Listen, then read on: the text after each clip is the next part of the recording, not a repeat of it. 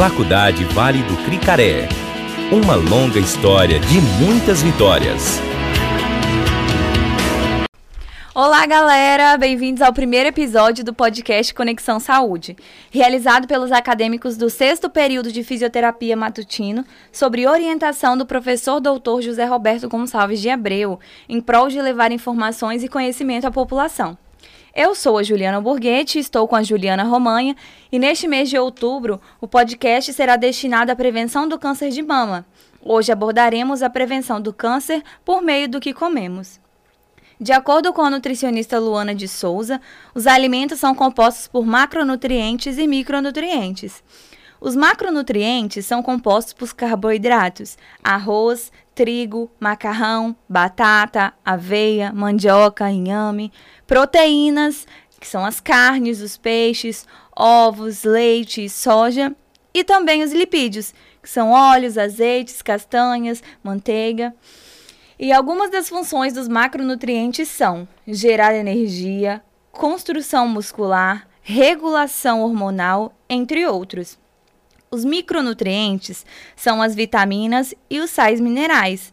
São geralmente encontrados nas frutas e vegetais. Sua principal função é facilitar as reações químicas que ocorrem no corpo quando o corpo recebe os alimentos, ele realiza a quebra das substâncias, chamamos de metabolismo.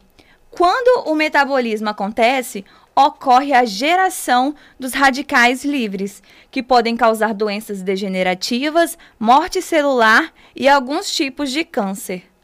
Alguns alimentos também possuem substâncias que são benéficas ao corpo humano, que são os antioxidantes. Os antioxidantes têm a capacidade de proteger as células contra os efeitos dos radicais livres. Alguns alimentos que possuem antioxidantes são açafrão, gengibre, aveia, mamão, abacaxi, frutas vermelhas, frutas cítricas, uva, entre outras. Assim como existem alimentos bons para o organismo, existem aqueles que podem contribuir de forma negativa, os chamados ultraprocessados. Esses alimentos são pobres em vitaminas, minerais e antioxidantes. Geralmente são ricos em gorduras, açúcares e produtos químicos, não contribuindo assim para o bom funcionamento do corpo. São exemplos deles: refrigerante, presunto, mortadela, salgadinhos. Segundo Vitolo e o Inca, a melhor maneira de prevenir o câncer é ter uma alimentação rica em alimentos de origem vegetal, como frutas, legumes, verduras e cereais. Sendo assim, faça do seu prato um arco-íris.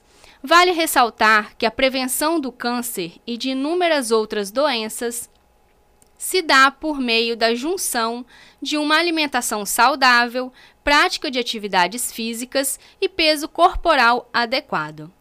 Uma dica da Nutri ao escolher os alimentos que farão parte do seu dia é: abra menos e descasque mais. O câncer de mama representa a segunda neoplasia maligna mais frequente do mundo e a mais comum entre as mulheres. Conforme estudo da Nunes e Leite de 2009, a incidência varia entre os países e diferentes regiões geográficas, e esse aspecto pode levar à hipótese de que fatores ambientais e relacionados ao estilo de vida sejam determinantes no surgimento da neoplasia. Dentre esses aspectos se encontra a dieta e, portanto, o consumo alimentar.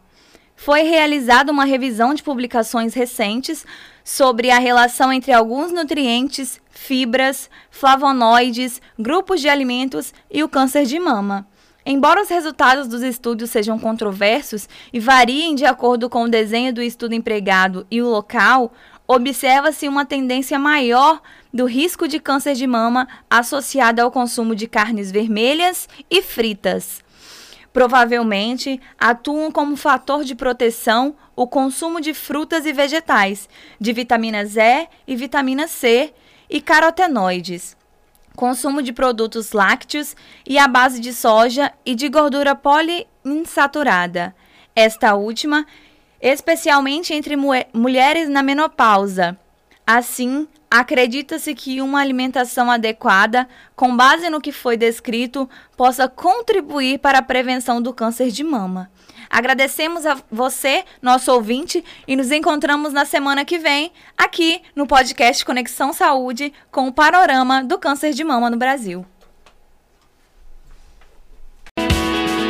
Faculdade Vale do Cricaré. Uma longa história de muitas vitórias.